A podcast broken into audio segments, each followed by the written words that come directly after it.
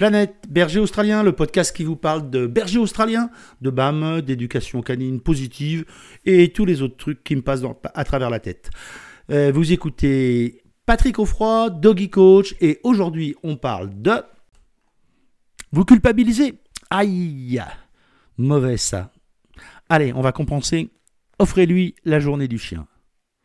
Ce que je vous propose dans ce podcast aujourd'hui, c'est de vous mettre à sa place. Ces derniers jours, ces dernières semaines ont été vraiment très très compliqués pour lui. Vous avez beaucoup travaillé, vous avez fait beaucoup de choses, peut-être beaucoup de travaux dans la maison. Euh, peut-être que vous êtes parti en vacances et que vous avez eu malheureusement l'obligation de le mettre dans une pension. Vous n'avez pas pu l'emmener avec vous, ou dans une famille d'accueil, peu importe.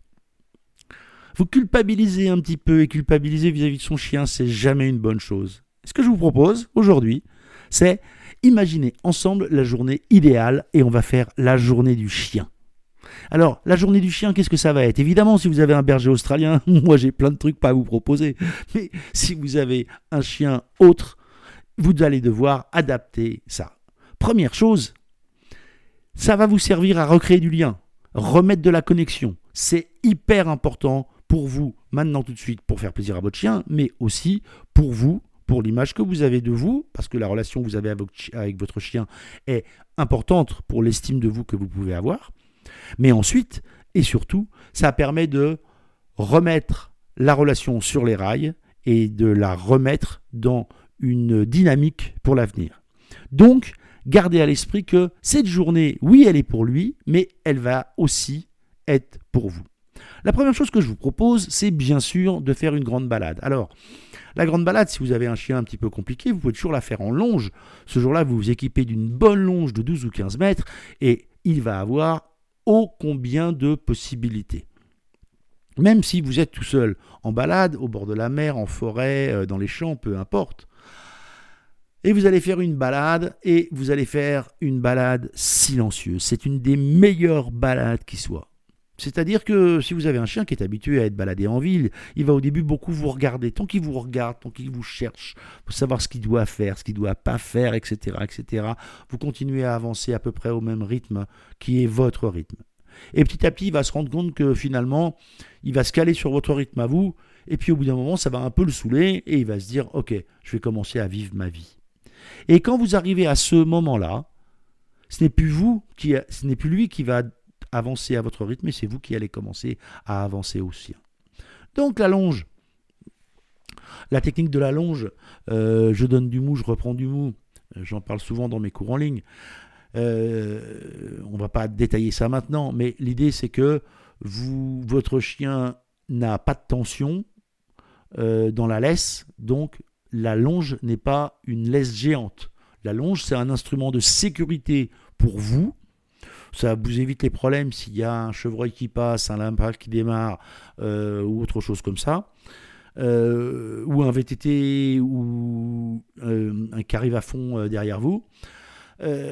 tous ces petits incidents qui peuvent se produire, évidemment, si vous êtes à l'aise et que vous êtes sûr que le coin est hyper safe et que vous avez un bon rappel, alors vous pouvez évidemment lâcher votre chien. Ça me paraît assez évident, mais je préfère le préciser. Mais ce qui compte là surtout, c'est que vous allez avancer à son rythme. C'est-à-dire que s'il a envie de farfouiller sur la gauche, et que ce n'est pas vraiment le sens du chemin, eh ben c'est pas grave, on va aller farfouiller à gauche.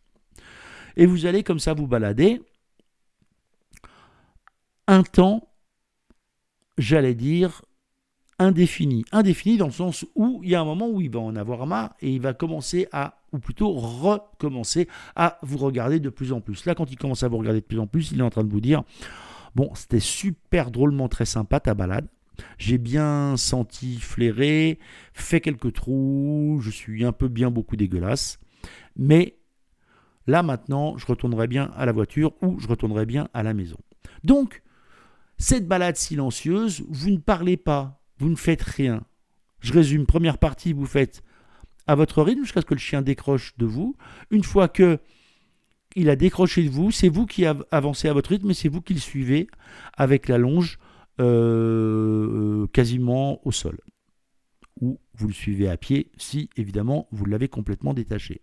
Et une fois qu'il recommence à vous regarder pas mal, retour à la voiture. Ensuite, ce que vous pouvez faire, c'est commencer à faire des jeux olfactifs à l'intérieur du terrain, si vous avez un jardin. Mais sinon, vous pouvez le faire dans le parc qui est pas très loin de chez vous. Vous pouvez lui faire sentir des trucs, les planquer, le faire chercher. Il y a plein de jeux comme ça que vous pouvez mettre en place euh, et qui vont vous permettre, dans, mes cours en ligne, il y en a plein, des trucs qui vont vous permettre de mettre de l'activité intellectuelle à votre chien et qui va faire que vous allez passer un bon moment avec lui. Bien sûr, si votre chien aime être caressé et ou démêlé, shampouiné, etc., le retour de la balade peut être aussi un bon moment pour faire un bon démêlage. Profitez-en pour vérifier les dents. Si vous avez un berger australien, point extrêmement important, lui tailler les poils entre les coussinets, parce que les bergers australiens, entre autres, mais il y a d'autres races qui ont ce souci-là, euh, ont une fâcheuse tendance à avoir les poils qui poussent entre les coussinets et c'est beaucoup moins pratique quand ils veulent freiner parce qu'ils arrivent plein fer contre vous. Et sauf si vous voulez jouer la quille au bowling, il vaut quand même mieux régulièrement couper les poils qui sont là. Donc ça aussi, ça peut être un bon moment. On le fait sans stress, à la cool, un, un ciseau à bord rond et on fait ça tranquillement. Et là, vous allez pouvoir, rien qu'avec ces deux trois activités, passer une bonne journée et en plus, ça va se terminer le soir et vous ne culpabiliserez pas. Vous ne culpabiliserez plus et vous aurez passé une bonne journée et ça aura été la journée du chien. Mais bien sûr, si à l'occasion vous ne culpabilisez pas, vous pouvez toujours faire une belle journée comme ça. À très vite. Merci d'avoir écouté cet épisode de Planète Berger Australien et je vous dis à très vite sur les réseaux sociaux. N'oubliez pas de mettre des j'aime, des likes, des partager avec euh, vos copines, vos copains. Et si vous avez envie de jeter un œil au cours en ligne que je propose, n'oubliez pas d'aller sur doggycoach.fr.